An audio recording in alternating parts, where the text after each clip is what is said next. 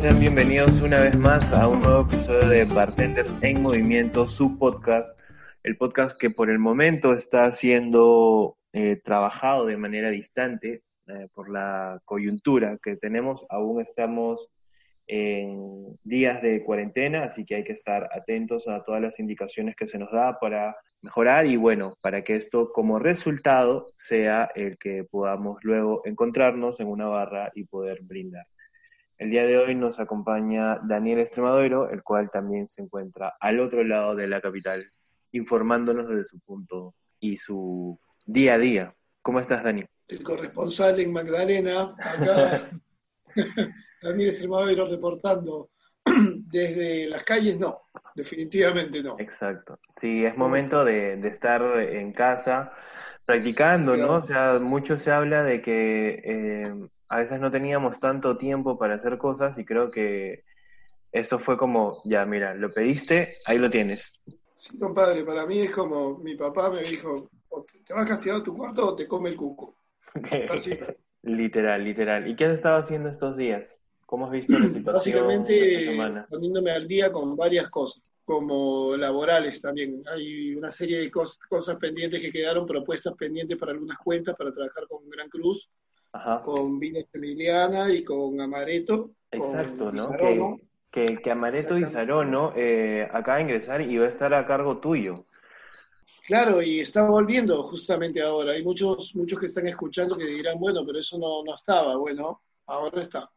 Así que pronto nos estaremos visitando, digamos, para, para, para volver a darles la alegría de que ya esté este producto. Claro, porque, por ejemplo, Amaretto es uno, y especialmente Disarono es una marca que por mucho tiempo acompañó a las barras en Perú, yo diría que en todo Sudamérica, que es como esas botellas que no te deben de faltar, ¿no? Con la que uno ahí hace un twist pequeño, un sabor, incluso hasta puro. Exacto, es irreemplazable en realidad, ¿no? Este, hay, hay otros amaretto, Disarono hay dos solo, y como todas las bebidas, digamos, con personalidad, bueno, tiene una que ya se ha impuesto entre, entre los tomadores y, y bueno, ya lo, reclaman, ¿no? Así que bueno, esperemos que, que, con esta marca tener algunas, algunas novedades para, para el invierno, bueno, también algunas con, con Gran Cruz, no se sabe cuándo, ni cómo, ni quiénes, pero nos vamos a la destilería. Así que... Mm, muy bien atentos a eso. Bueno, hay que estar atento a, que esta situación también, que es un poco lamentable, pero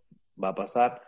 Eh, sigamos las recomendaciones del caso, sí, que, que, eso también merezca como una autoanálisis, ¿no? También eh, ayuda mucho tener una pausa, eh, lastimosamente esto nos impide, pues, eh, poder unirnos o poder vernos, ¿no? Porque la idea es tener un distanciamiento social, pero hay que meditar mucho sobre esto, ¿no? Y, ser muy agradecido también con, la naturaleza en general, con la posibilidad de poder brindar, hacer salud, no sé, ese tipo de detalles.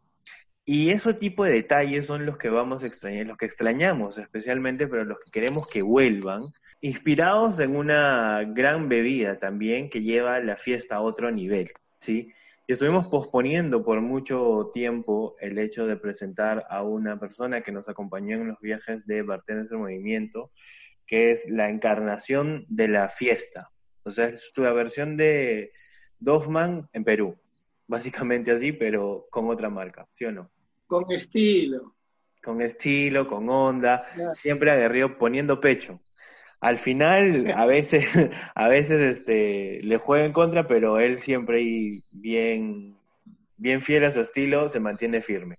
Estamos hablando de eh, aquella persona que encarna esta bestia del entretenimiento, de las buenas noches, de las buenas juergas, siempre con moderación, pero llevando el nivel de la fiesta hacia otro punto. Y eso es Andy Valderrama. Hola, ¿Sí me iban a escuchar por ahí? Sí, sí, todo bien. Hola a todos chicos, ¿cómo están? Buenas noches. Desde ya les comento que estoy con un shot súper frío para empezar esta reunión. Genial. Siempre menos 18. Nunca caliente, por favor. Nunca caliente, sí, exacto. Bueno, Andy, cuéntanos. todo menos la refrigeradora y la imaginación. Qué bueno. Este, cuéntanos un poco. Básicamente, muchas personas te conocen, muchas, algunas otras no. De repente, cuéntanos un poco tu historia, este inicio eh, apasionante, primero en la coctelería y de ahí cómo poco a poco te has ido encarnando de esta marca que es Jaggermeister. Bueno, ya, yo empecé, bueno, siempre, quise ser bartender desde la época del colegio, pero en mi familia estaba mi mamá que es abogada, mi papá que siempre quiso que fuera abogado y me metieron directo a estudiar para ser abogado en una escuela de derecho es que siempre me gustó romper las reglas, pero me terminé saliendo. Luego de terminarme saliendo, me metieron a estudiar cocina, pero al final no, no resultó ser tanto lo mío porque había que tener otro tipo de disciplina y de hecho siempre quería estar más involucrado en otro tipo de interacción que estar más que en un back, en un front.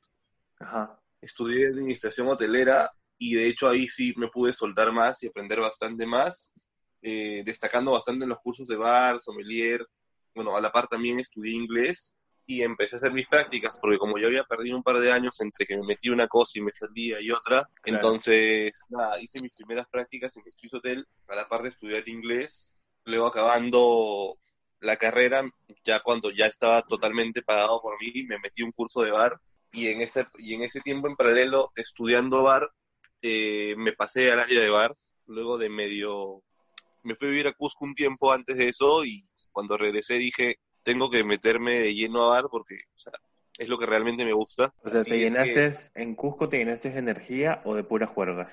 Que con eso decidiste ser bartender. Eh, no, ya quería ser bartender, pero como me fui a ir a Cusco, me fui como un mes y estuve de hecho también en bastantes juergas y interactuando también con, con gente de otros países, practicando bastante más el inglés porque lo tenía por, por, por el instituto, pero ya ahí lo pude soltar, lo liberé. Eh, entre bastante, bastante fiesta y entre bastante, bastante turismo, por así decirlo, dije, o sea, mi, tipo de trabajo ideal sería, de alguna manera, el estilo informal en el cual me permita ser mi propia persona, pero sin también faltar al respeto. Claro. Porque en, el, en, este, en este tiempo en la hotelería, pues estaba mucho el tema de, como toda profesión, ¿no? Formalismo y todo, pero de alguna manera, pues siempre vi en el bar una oportunidad en el cual uno podía también dar un plus agregado, donde no solamente seguir un estándar, sino también poder hablar, recomendar, estar enterado, y es como la persona más chévere del hotel, siempre me pareció el bartender y a eso apunté. Bien. Y más o menos tu trayectoria, como qué sitios has estado trabajando. Bueno, esos fueron mis pininos. De hecho, fue divertido porque, como comentaba, todas mis clases de bar, o sea, mientras estaba en el instituto, salía del, del instituto, me iba volando al inglés del inglés tenía un receso, me iba volando la chamba y ahí todo lo que aprendía, por ejemplo, no sé si me enseñaran a hacer un old fashion, ya en la noche ya lo estaba haciendo en el bar. Me enseñaron a hacer un Negroni, en la noche yo lo estaba haciendo en el bar. Entonces, la primera, mi primer contacto con el bar fue fuerte porque durante todos estos ocho meses de escuela, igual ya tenía todo esto replicando, sin contar que igual, como era muy curioso, los huéspedes me regalaban, pues, este, recortes o los mismos amigos me jugaban recetas. En los días libres estaba ese programa, no sé si se acuerdan, de los Cocktail Boys. Claro. Sí, sí. creo que lo daban todos los viernes en el Travel and Living y de hecho me pegaba un montón. De hecho vinieron a Perú estos chicos, me di cuenta después. Sí. Y, y sí, hicieron buenas cosas. Luego de estar en el Swiss Hotel, que fue mi, mi matriz, pues seguí de nuevo por hotelería y me fui para Hilton.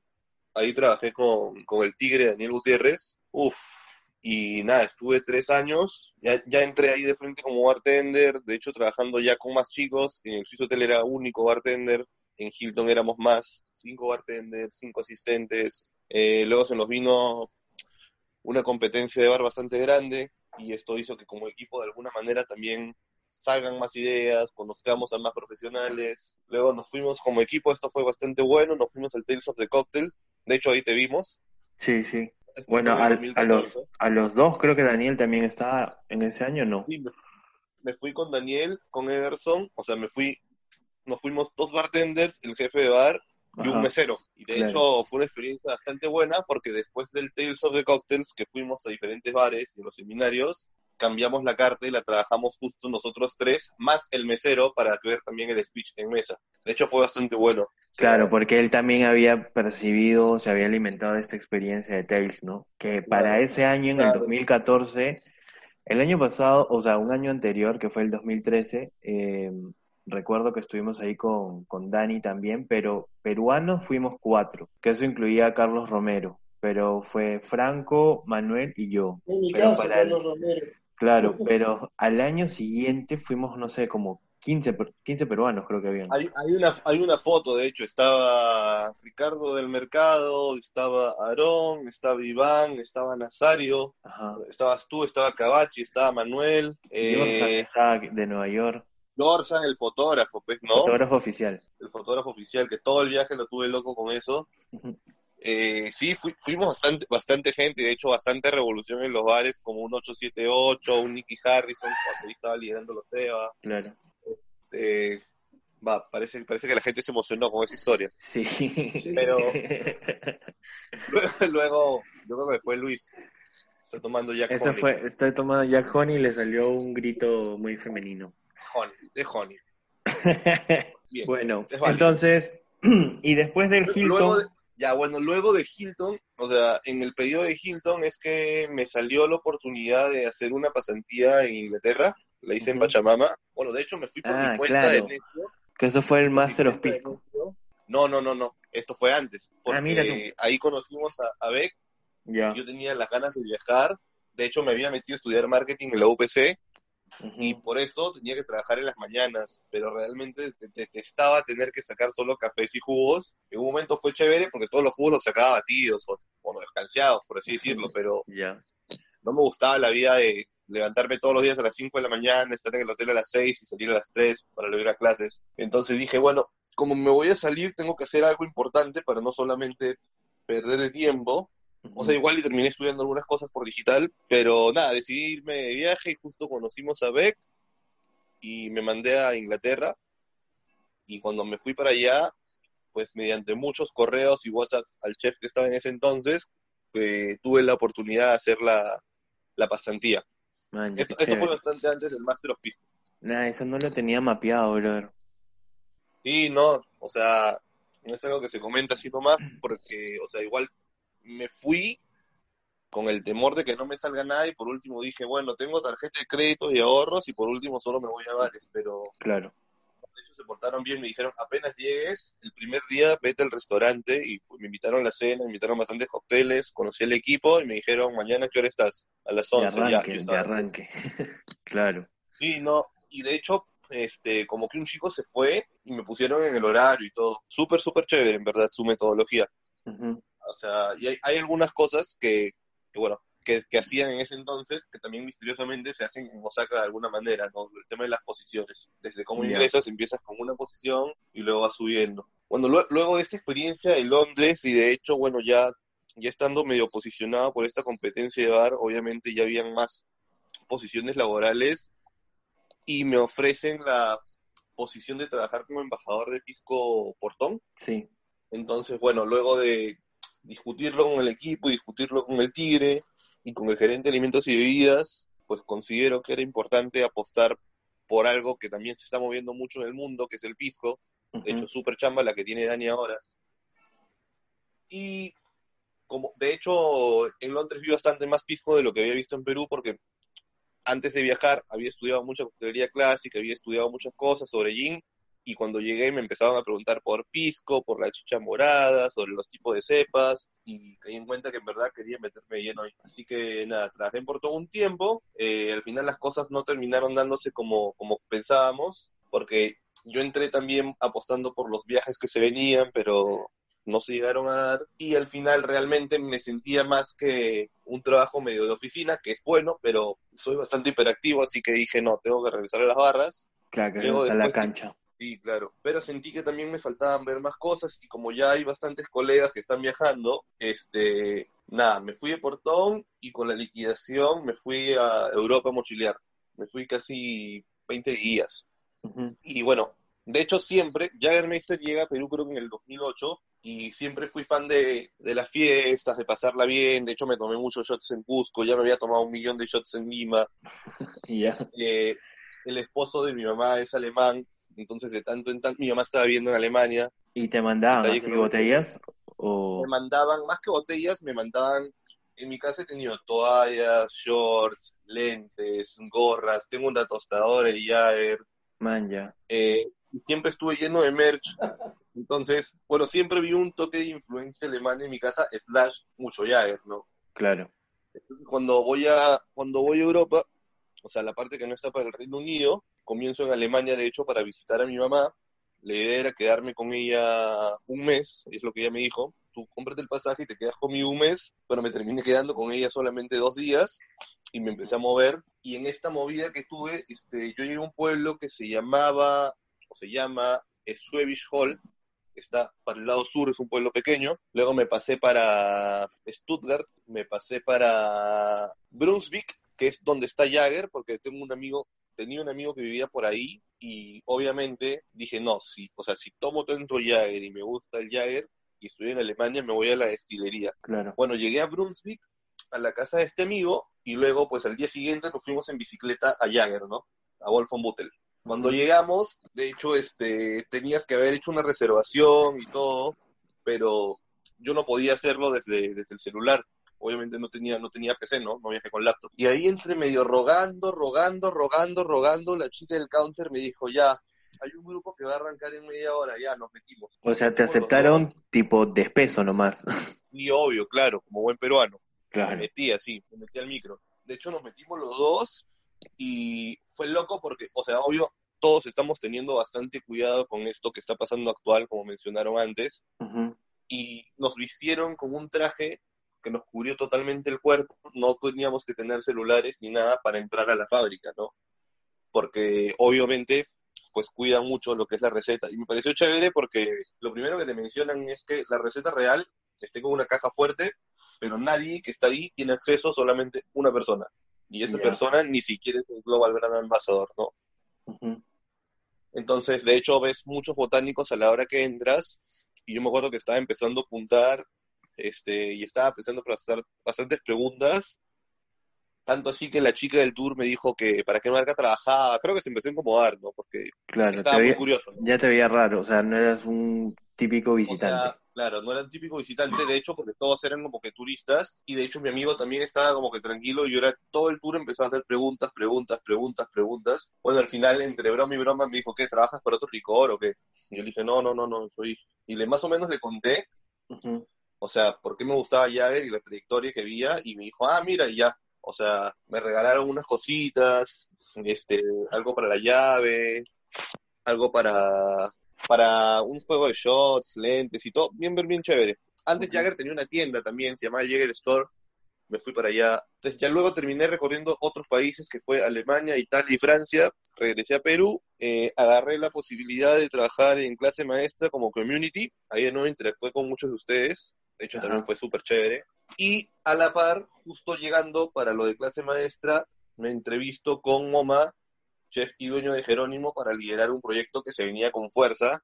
Claro. Y lo que me jalaba más es que era, este loco tenía el concepto de hacer la, eh, la fusión con las cocinas del mundo, como que de cada país, y yo ya venía viajando, así que dije, este es un proyecto Claro. que realmente va también con mi personalidad.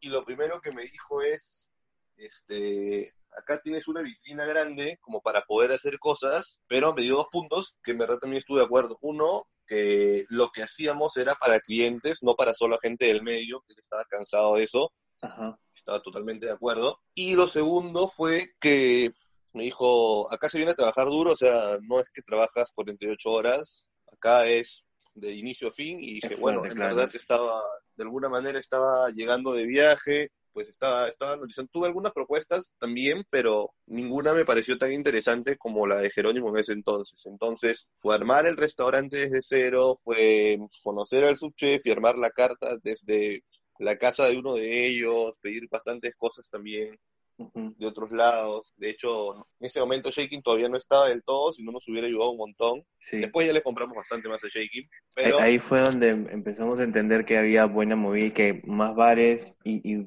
yo creo que hubo un pequeño boom, no sé si boom, o sea, es muy boom es muy grande, un pequeño resurgimiento de nuevas propuestas gastronómicas. Entonces Jerónimo abrió un- una pauta muy interesante también. no, y sobre todo porque los dueños empezaron a ver como, ok, eh, queremos buenas cosas, queremos buenos utensilios, y pero también queremos la disciplina de las cosas correctas, ¿no? Claro. De hecho, bueno, es un mercado fue en ese entonces una apertura bastante grande para Shaking porque es alguien que te da factura, te los tiene en la mano, te da las facilidades. De hecho, para la segunda carta le compramos bastantes utensilios a Shaking y en otros proyectos que he podido tener también. Y ayuda un montón porque te olvidas de esto, me voy a Amazon, selecciono, busco y de alguna manera también, pues esta tienda cercana ayuda un montón. Claro, ya, ya lo tienes resuelto aquí, sabes lo que quieres comprar. Eso ha sido un poco el progreso que, que hemos venido teniendo como tienda, ¿no? Es un aporte grande para, para nosotros como industria.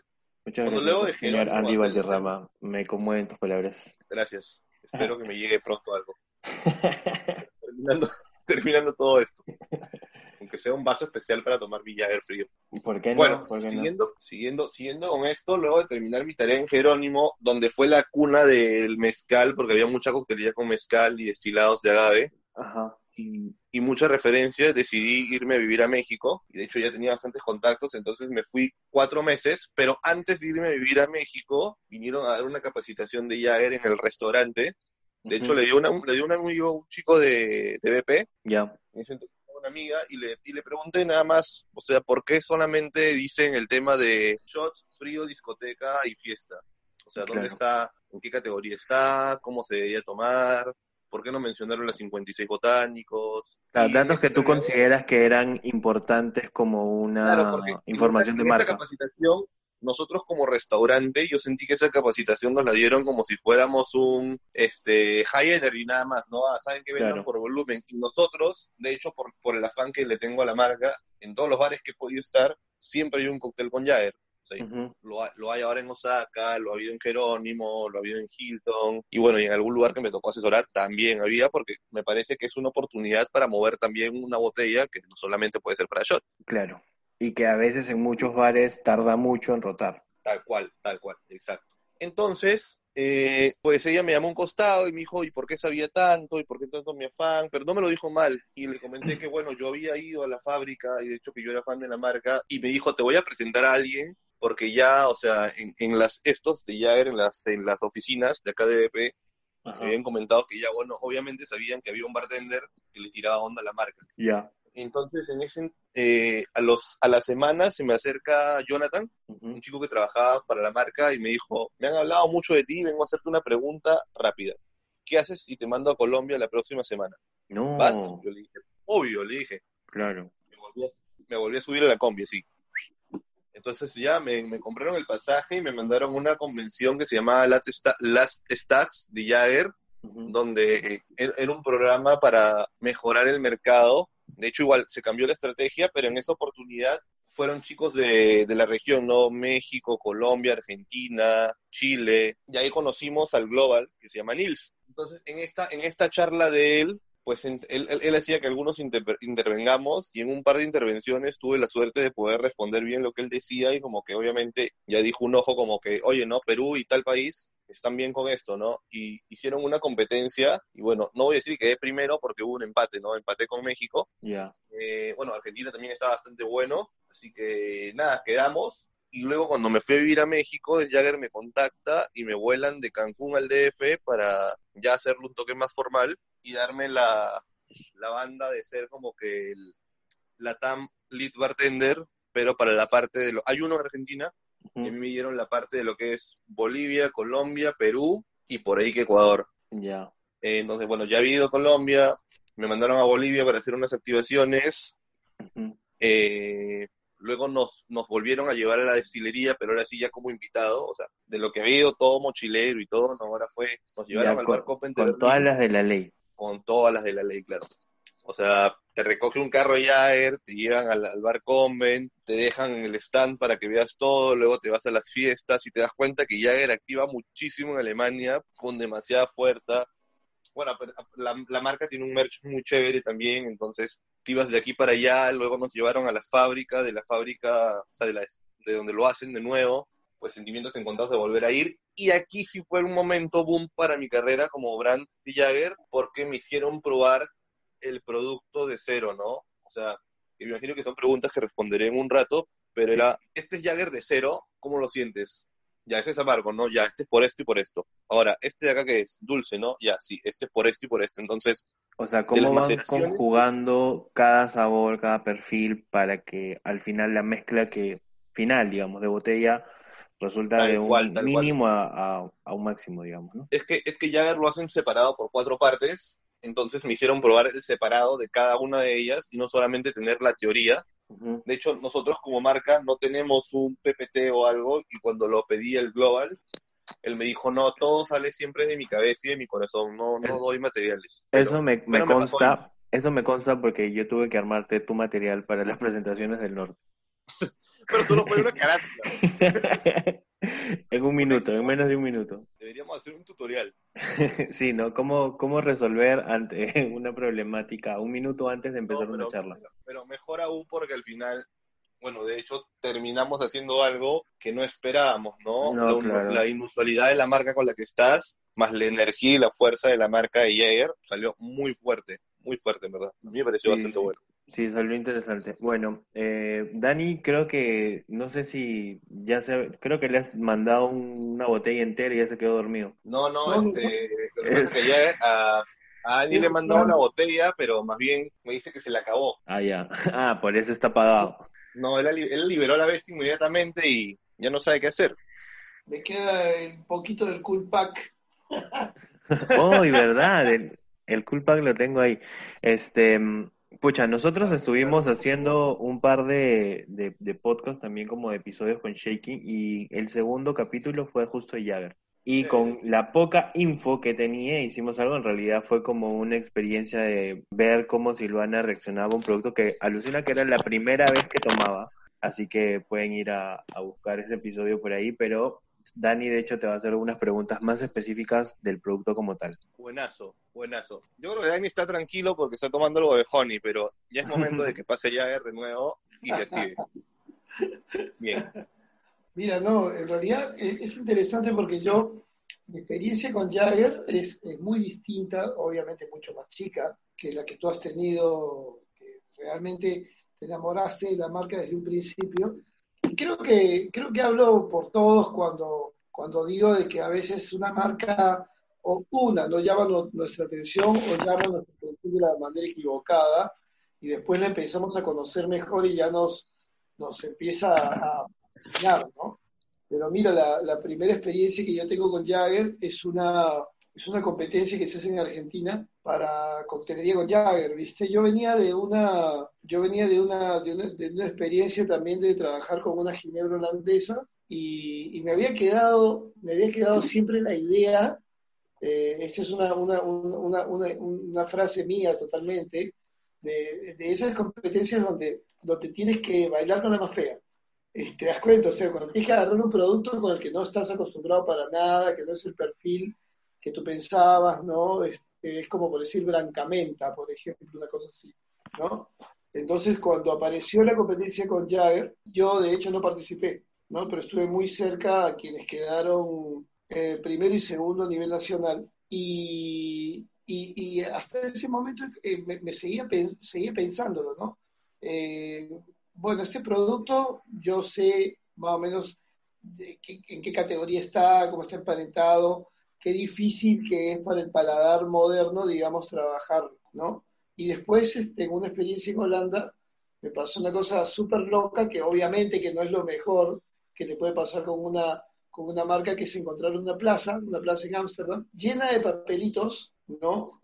Eh, y totalmente distinto, totalmente distinto. Mientras en Argentina había vivido, digamos, que eh, Jagger lo estaban trabajando en coctelería puramente, ¿no? Este, obviamente que activaba mucho en locales high energy, pero en bares, creo que inteligentemente desde, estoy hablando del 2005, ¿no? Eh, ya estaban haciendo coctelería y de repente viajo eh, 2006 a Holanda y veo una plaza, como les digo, llena de papelitos tirados donde decía, eran volantes y promocionaban un bar cercano donde decía 10 shots de Jagger y 10 medias pintas de cerveza, 10 euros. Entonces era como, wow, ¿qué es esto? ¿Qué tipo de personas son las que toman Jagger? Entonces básicamente como que no lo, no lo ¿cómo se llama? No, lo, no le entendía el producto, básicamente, ¿no? Eh, no entendía hacia dónde apuntaba hasta que me tocó estar en una situación, digamos, eh, que creo que es la ideal para Jagger, más allá de que se pueden hacer super cócteles, pero, pero de estar justamente con amigos en una situación de mucha alegría y que de repente salgan ya, eh, shot de Jagger a menos 18 grados y realmente es un momento de comunión, ¿no? Entonces, básicamente, eh, una, una, cosa re loca que, que, quería preguntar más allá del producto, que creo que eh, yo lo conozco, digamos, es parte de una vieja tradición, y eso es lo, lo, divertido, ¿no? Es parte de una vieja tradición centroeuropea eh, de, de, hacer, digamos, este tipo de licores amargos, digamos. Jagger vendría a estar categóricamente hablando, digamos, si lo queremos tipificar, cerca de los amaros italianos, por ejemplo, ¿no? Ser lo mismo, pero es el mismo tipo de licor amargo con fines este, medicinales, básicamente, ¿no? O sea, como tónico, una cosa así. ¿no? O sea que le hace bien, digamos, al cuerpo en ese sentido, pero ¿cómo es que eh, ese producto llega a estar en el top, digamos, de las, de las preferencias? Es alucinante, digamos, cómo como por, la visión de una persona, eh, y a partir de los 80 empieza a saber un boom increíble de Jagger, que paradójicamente ni siquiera empezó en Alemania, que se ha convertido en una, una explosión. Eso, eso, es lo que estaría bueno saberlo, digamos, que, que, un licor muy tradicional, digamos, muy, muy, digamos, muy de nicho en, en Alemania, ha terminado tomando el mundo, ¿no? Y siendo como un sinónimo de la, de la fiesta, realmente. Eso es algo que no sé si, te contaron cómo fue la transformación, esa, cómo, cómo pasó de, de, cosa como el vermú, viste que en Argentina era, era para los viejos y de repente todo el mundo tomando vermú. Ha sido un boom eso también, ha, dado la vuelta completa, totalmente de acuerdo. Bueno, ¿qué pasa con Jagger? Este, este licor se creó con la idea de tomarlo siempre a una temperatura muy fría, porque siendo realistas, este, si tú tomas Jagger sin, sin helar, va a tener un dulzor muy marcado. Entonces se creó de hecho para compartir entre amigos. Hay una cultura bastante grande en Europa y un programa que se nos viene ahora que es el Beer and Deer o el Deer and Beer, que es como shots de Jagger y cerveza, que es para tomar una bebida fría y luego compartir entre amigos. Luego, pues el tema empezó a salir y se empezó a hacer tendencia. De hecho, en Estados Unidos fue un boom total donde todo fue fiesta Jagger, fiesta Jagger, fiesta Jagger, libera la bestia. Eh, igual siempre en el eslogan teníamos como este, este venadito con una cruz sobre la leyenda del, del, santo de la casa y todo. Y me imagino que entre generaciones empezaron a hacer que, que, el licor se vuelva, o sea, como... O sea, obviamente también hay un montón de mitos, ¿no? Como que ya te hace borrar cassette o que pues tiene propiedades alucinógenas. De hecho, cuando yo empecé a, a tomar Jagger antes de trabajar para la marca, pues también he tenido mucha, mucha fiesta, ¿no? Me acuerdo que tenía dos rituales siempre que tomaba Jagger. Primero estábamos en fiesta y sacábamos cervezas o alguna botellita de whisky o algo, y luego cuando me acercaba yo o de repente alguien se ponía un Jagger, sabíamos que la fiesta no iba a acabar ahí. Claro, arrancó. O sea, era como que no me quiero ir a casa y esto se va a descontrolar. De todas maneras, te digo, la gente que dice que Jagger tiene propiedades alucinógenas, me parece que está alucinando. Es un licor, es un licor de hierbas, obviamente, pero obvio, si tomas, a ver, demasiados shots y luego no te acuerdas de lo que hiciste, pues es obvio porque es un consumo, es un consumo desmesurado, ¿no? No, no le eches la culpa a Jagger aquí. Jagger no, no, Yo tenía, yo tenía un mal hábito que cada vez que tomaba Jagger en algún lugar me aparecía con los shots en el con un shot al menos en el bolsillo. en verdad. Ah, bueno, esas son otras costumbres en verdad, en verdad. Después, bueno, luego, luego ya la dejé, pero era como que, no sé, botella que se compraba en el lugar o en la fiesta o el lugar que era, yo te aparecía. Y de hecho fue mucha, mucha fiesta.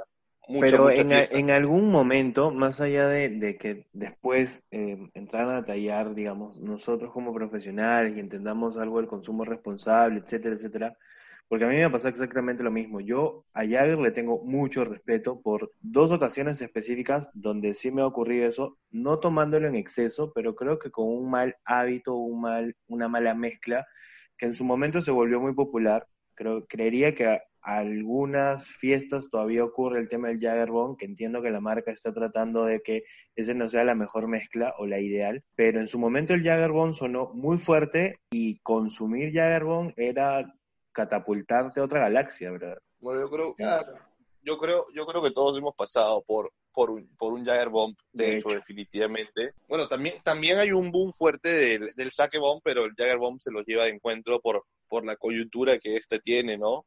Imagino que también la mezcla que le hacen en muchos lugares de fiesta con Red Bull es como para seguir teniendo, para poder como acelerarte, seguir en modo de fiesta y no, no chorrearte, no quedarte como que, ah, pero es peligroso también. Ah. Sí. yo no me claro, ahora, ahora un poquito hablando del tema de, lo que tú me decías de, tomar la cerveza y todo eso, es natural, digamos, que se haya, que haya pegado muy bien en esos dos mercados y que ahora vaya a funcionar muy bien el Beer, porque fíjate que el, alemán de por sí tiene ya, eh, en muchos lugares de Alemania está la costumbre de tomar el, lo que nosotros le llamamos schnapps, ¿no? Con cerveza.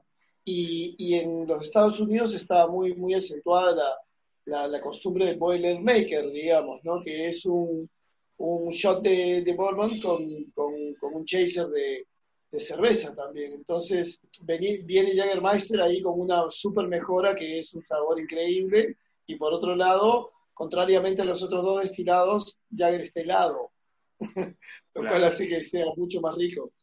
Tal cual, tal cual. De hecho, esa es una ventaja grande que tenemos al haber pensado de que la marca tenía que consumirse siempre sí, solo sí fría, para poder de alguna manera ser más fresca y poder pasar bien. O sea, hay muchos licores, obviamente se tienen que tomar en una temperatura ambiente, de repente, si no lo quieren tomar en shot, si lo quieren apreciar en un vaso de boca grande o algo, pero Jagger se creó como para beberlo netamente frío. O sea, nunca... Claro, fíjate, fíjate qué interesante porque eh, a veces la sabiduría de, la gente grande, este, pero grande, grande, no, no grande como yo, sino más viejitos, ¿no? Onda mis abuelos, una cosa así eh, a mí me ha pasado dos veces, una con el tema de los licores, porque no nos olvidemos, Jagger es un licor también, ¿no? Entonces hay una carga de azúcar fuerte, porque no nos olvidemos de que eso también es lo que balancea también los sabores potentes, en una época probablemente en la que el mayor frío que podías llegar a tener es en invierno, ¿no?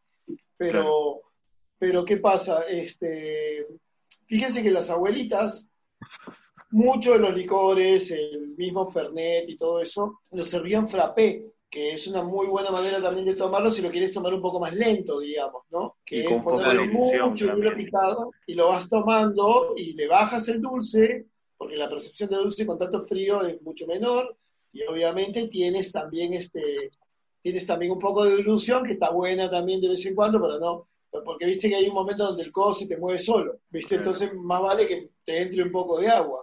Pero ponte, algo, algo que, que mencionas que me hace acuerdo sobre el tema de los viejitos y que creo que menos se ve en, en servicio de bar y Andy puede corroborar porque en hoteles a veces pasa de que mucho tiempo había mucho consumo, por ejemplo, de menta frappé. Algo que ya casi casi ni se sirve, pero era una costumbre muy de persona mayor, rara vez te lo pedía y justamente era una persona de mayor edad es una muy buena, una muy buena sobremesa, es una manera de tomarlo súper tranqui. Onda que te gusta el Jagger y no quieres tomarlo en shot, pero quieres seguirlo tomando helado, y agarra un vaso, métele mucho, mucho hielo picado y dale. Y le vas a, vas a pasar una conversación alucinante con tus amigos, disfrutando el producto, y es una nueva, una, una manera distinta de tomarlo. Obvio, obvio. Empujándotelo, ¿no? Claro. Imagínate, estamos todos conversando tranquilos en una terraza, cada uno de nosotros pegándole shots ahí, dándole. A mí lo que, escúchame, lo que se me había ocurrido a mí justamente con este ejemplo era, no sé, la parte más divertida sería un evento o yo poder estar en algún lugar tipo en Nevado, agarrar un poco de copo de nieve y tirarle llave y tirártelo a la boca, eso sería genial, man. Sí, sí, sí. Voleo, tú sabes que yo vuelo un poco más allá de las experiencias. Te hace un caminito el Jagger hasta la garganta. Uf. ya, Andy, ahora puedes seguir tú. Uf, no, de hecho, igual hay, hay Jagger para, para cada ocasión, ¿no? Lo puedes tener desde un shots, en un momento de fiesta, lo puedes acompañar con cervecita, es súper agradable. De hecho, también he tomado, o sea, en lugares súper fríos, de hecho, cuando tuve la oportunidad de viajar, me tomé una especie de chocolate caliente con Jagger, que fue alucinante, porque de hecho, wow. te calienta, pero algún día que pase, que pase, que pase esto y que venga el invierno, y de hecho sería chévere un programa o un podcast de cócteles para el invierno, pues sería bueno también invitar a Luis, a, Karencita. Yo propongo, es más, hacerles un chocolate caliente con Jaer, Pucha, y me van a querer aún más. Podríamos hacer una sesión, no estaría mal, eh, de hecho en una casa, pues en tu casa o ya vemos dónde, Llevando nuestros licores, manjas, porque ponte, tendríamos chocolate con Jagger, yo tengo Drambuie, Luis tiene Honey, eh, Karen tiene Flor Expresso. Está, y, está Di Sarono, que lo tiene Dani también. Dani tiene Amaretto y Sarono, que creo que haríamos... Karencita tiene Expreso. Una tarde tertulia eh, en el frío perfecta. Esto sería chévere, o sea, mira, mira, José, tenemos que hacer un un Godfather con, con Amaretto, con Di Sarono y con Granz, sí. hermano. Sí, sí. Y con unas botas de Jagger para mejorar. Esto de Jagger a todo. Un Sprite, un Sprite. bueno, pero para puntualizar, digamos, sabemos que es un licor de perfil también un poquito amargo. 56 hierbas intervienen en su mezcla, lo ideal es tomarlo frío. ¿Qué perfiles notamos? De las cuales están reveladas como 20, porque no, no, sé, no revelan toda la receta. Ya. O sea, los que más vas a poder sentir ahí son lavanda, anís estrella, cardamomo, manzanilla, naranja, clavo de olor. Muchas eh, especias, digamos, en, su... Hay, varias, hay varias, pero no son reveladas. Claro, bueno. Eh... florales, dulces, etc. Y mucha fiesta, y mucha energía. Y demasiada fiesta, claro. Bueno, entonces, para um, también ir, justo vamos a darle pase a otra persona que está ahí calladita, sin decir ni una palabra, que es... Ah, estaba. Eh, estaba, está, sabes que Honey siempre está ahí por, por lo bajo, ¿no? Meditando. Ah, ya. Eh, es, un, poquito, es un poquito más estratega a veces también. Eh, siempre se espera el momento adecuado. Ahí llegó la, la presentación de ¿Cómo están, chicos? ¿Cómo se encuentran? Estábamos bien. Estábamos bien. Ahora, ahora, estás mejor. Ahora, estás mejor. Claro está, así que es. Escúchame, bueno. En realidad, con, eso, con esa idea, esa idea del Jagger con chocolate, en verdad espero que no queden palabras. No, no hay ya la tenemos hablada tiempo, ¿ah? Podríamos okay. con un poquito de honey. No, de hecho. Aunque no lo creas, lo hemos, lo, hemos, lo hemos probado. Sí, una vez el señor Luis en sus épocas varoniles de leñador, nos encontramos y nos probado chocolate con, con honey y realmente es muy rico. ¿ah? De hecho, está pendiente que yo le haga probar un chocolate con Jagger. Exacto. Exacto, ya, ya quedó la promesa. Esperemos. Totalmente, mi hermano, totalmente. Vamos a salir de esto pronto, porque de hecho estamos tomando todas las medidas para que esto pase. Ajá. Y luego nos reuniremos y compartiremos. Bueno, pero ya está grabado, ojo. O sea, de hecho tenemos que hacer una sesión de tarde de licores eh, y desenfreno. Yo, yo estoy totalmente de acuerdo. Estoy totalmente de acuerdo. Bueno, Luis se ha sumado justo a la conversación para mencionar un poco lo, lo que fue nuestro la, las últimas ciudades que estuvimos para bueno, ese movimiento, ¿no? Que fue la creo, creo, creo, que más que todo, José Luis, voy a hacer una pregunta directamente y es a Andy, el, el, cual no había, no compartió con nosotros el año pasado el foco bartender ese movimiento, lo pudo ver este año, uh -huh. claro, con un engranaje nuevo. El año pasado estuve solamente en una oportunidad. Pero en una oportunidad, pero claro. exactamente como se tenía, se tenía planificado que estos tres puntos seguidos eh, que, esa es mi pregunta. ¿Qué te pareció, por ejemplo, este bartender movimiento, verlo en su evolución, de su inicio, Piura, su etapa media, que fue Chiclayo, y su final, que fue en Trujillo? Trujillo. Un cálido saludo para toda esa hermosa ciudad que me llena el corazón de alegría. Pero bueno. Vamos a trujillar. Vamos a trujillar. bueno, volviendo, volviendo al tema, eh, ok, ok. Yo estuve, yo estuve muy poco en Piura, eh, solamente estuve para la charla y para un par de cositas, entonces podría decir que fue un buen inicio, de hecho, como mencionaba José, ¿no? Al, no, al no tener yo una presentación, porque no suelo hacer PPTs, no porque me dé flojera, que es cierto, sino porque no, no, no es lo que hacemos con, con la marca y es lo que aprendí, pues apareció una canción que él encontró, la puso e inmediatamente me transformé, slash, el hombre también se transformó y salió algo que no estaba planeado, que no estaba pensado y que de un momento a otro empezó a activar mucho a la gente, ¿no? En ese momento, literal, liberamos, liberamos a la bestia de manera inusual. Inusual, liberamos a la bestia inusual.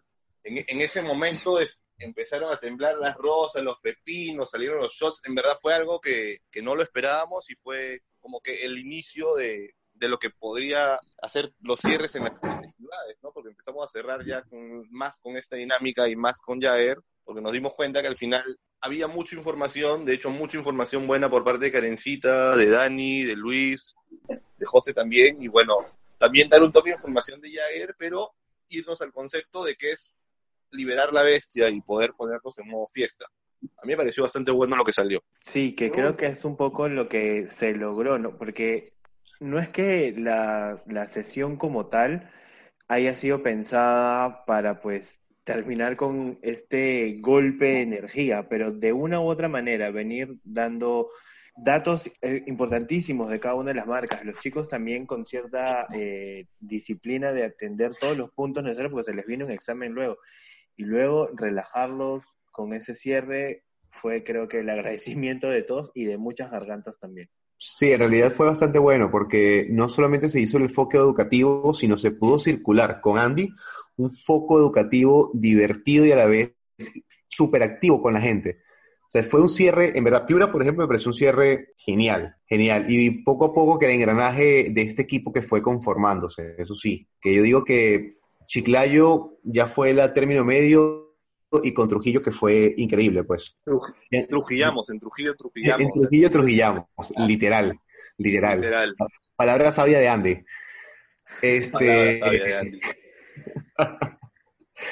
Pero antes que todo, en realidad eh, aún hemos eh, anunciado, ¿no, José Luis, a nuestro ganador de Trujillo?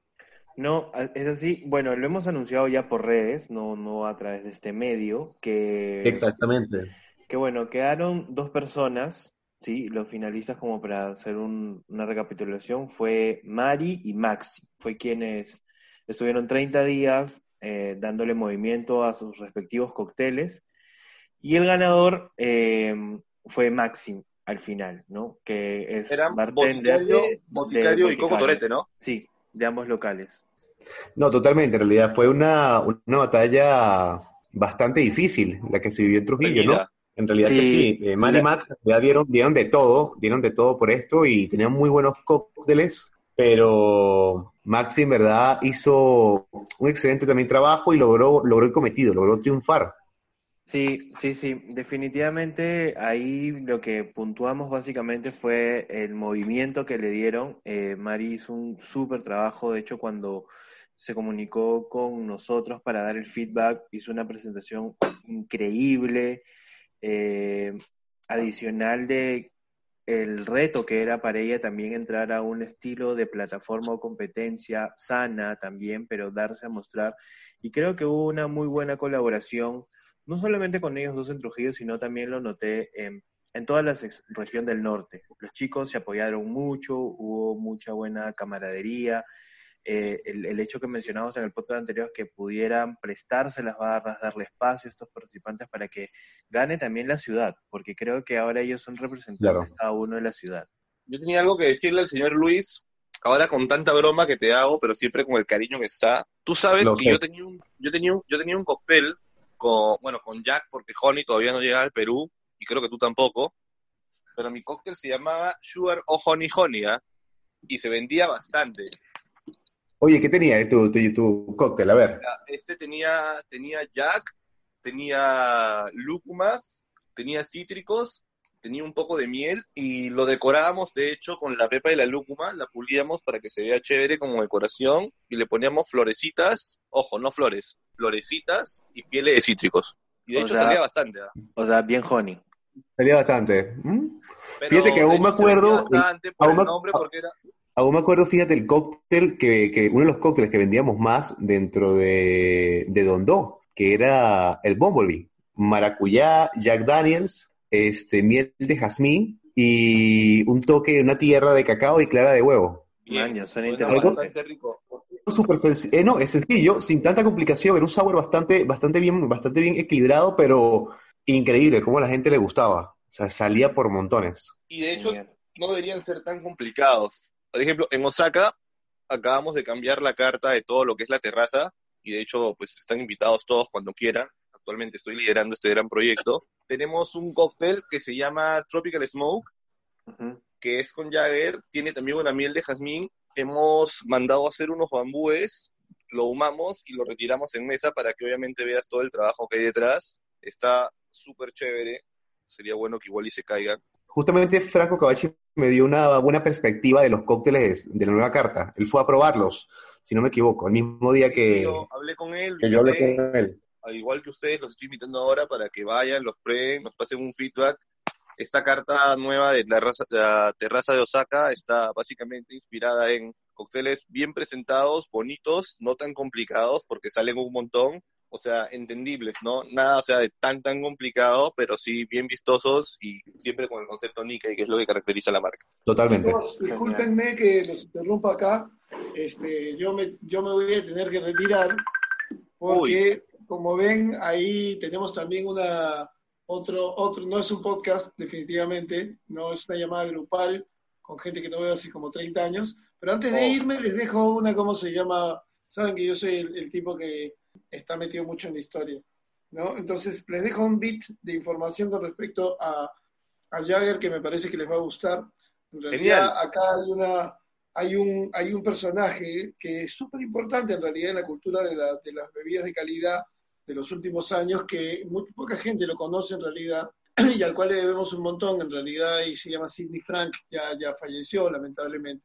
Pero eh, él fue el que en el año 73 eh, se asegura los, derechos exclusivos de importación de, de Jagermeister a Estados Unidos, que le puso fe a la marca, eh, que lo, vio cómo la estaban consumiendo, que imaginó cómo se podía consumir y que la super promocionó como la mejor bebida del mundo en su momento. Ahora, si uno piensa, digamos, que, que es solamente justamente diversión, a Sidney Frank que después fue el que inició un famoso vodka francés de ultra lujo, que muchos ya saben de quién estoy hablando, pero nosotros no vamos a decir. Pero eh, si uno está pensando que es solamente provecho económico, se equivocan porque el señor Sidney Frank se ha convertido en un, a lo largo de los años en un benefactor súper importante para las universidades de Estados Unidos. Hay varios pabellones científicos dedicados a su nombre porque él lo financió e inclusive ha, aportado para un fondo de investigación en Bletchley Park dedicado a Alan Turing, que muchos de ustedes deben haber visto la película esa de los descifradores eh, británicos que descifraron la máquina Enigma de los nazis, ayudando a que la guerra terminara y, y, dando inicio a la era de la computación. Ese fue Sidney Frank. Así que con ese dato los dejo, chicos. Nos estamos viendo pronto. Gracias. Listo, Dani. Genial, gracias, Daniel. Gracias, Dani. Por favor, necesito más botellas de pisco. Un bueno, fuerte abrazo. Te las, cambio por Jagger, hermano. Ah, Genial. Vamos, buenísimo. Un abrazo grande. Un abrazo. Bueno, muchachos, como para ya también ir eh, terminando esta este episodio que estuvo cargado de datos, de creo que anécdotas, básicamente, que fue un poco lo que queríamos hacer con este episodio presentando a Andy, eh, el cual debería no ser solamente un invitado para este episodio, sino que ya cuando podamos juntarnos, estar nuevamente y hablar de diferentes temas. Sería chévere, en verdad a mí me encanta la idea. De hecho, en el viaje hubo algo, algo pasó, o sea, de hecho las personas que estuvimos, todos estábamos bajo el mismo foco y de hecho se juntó un grupo bastante unido, bastante fuerte, y yo creo que si seguimos bajo esa dirección, bueno, de hecho ustedes están más metidos, pues van a seguir trascendiendo, ¿no? Porque de hecho está bastante bueno este, este movimiento, esta comunicación, la educación que se le da a la gente, pero sobre todo la onda, ¿no? Porque puede haber mucha información, pero si no se brinda de manera correcta, a mí me pasaba mucho en el colegio que nunca, de repente tú también te pasó lo mismo, José, pero yo nunca copiaba en los cuadernos, ni era del que estaba copiando y copiando, simplemente trataba de recordar o anexarlo en un momento y ya, no, nunca me, nunca fui tan, tan, tan pegadito, entonces... Era solo tener ayudas mentales. Tal cual, entonces cuando pienso sobre dar alguna información, pienso que más entra una información si es didáctica, aunque sí es simplemente te la leo del PPT, te la doy y no, no puedo comunicar. Y es algo que, bueno, obviamente no ha pasado en este viaje, pero es importante mencionar. Exacto. Está muy bien, está muy bien, está muy bien eh, analizado eso, Andy. Muchísimas gracias, señor Joni. Bueno, el, el anuncio de, la, ya hicimos el anuncio de nuestro ganador en Trujillo. Em, van a ir saliendo videos de a poco. Creo que ya salió el video de, de Piura, así que estén atentos también a, a las redes de Bartenders en Movimiento.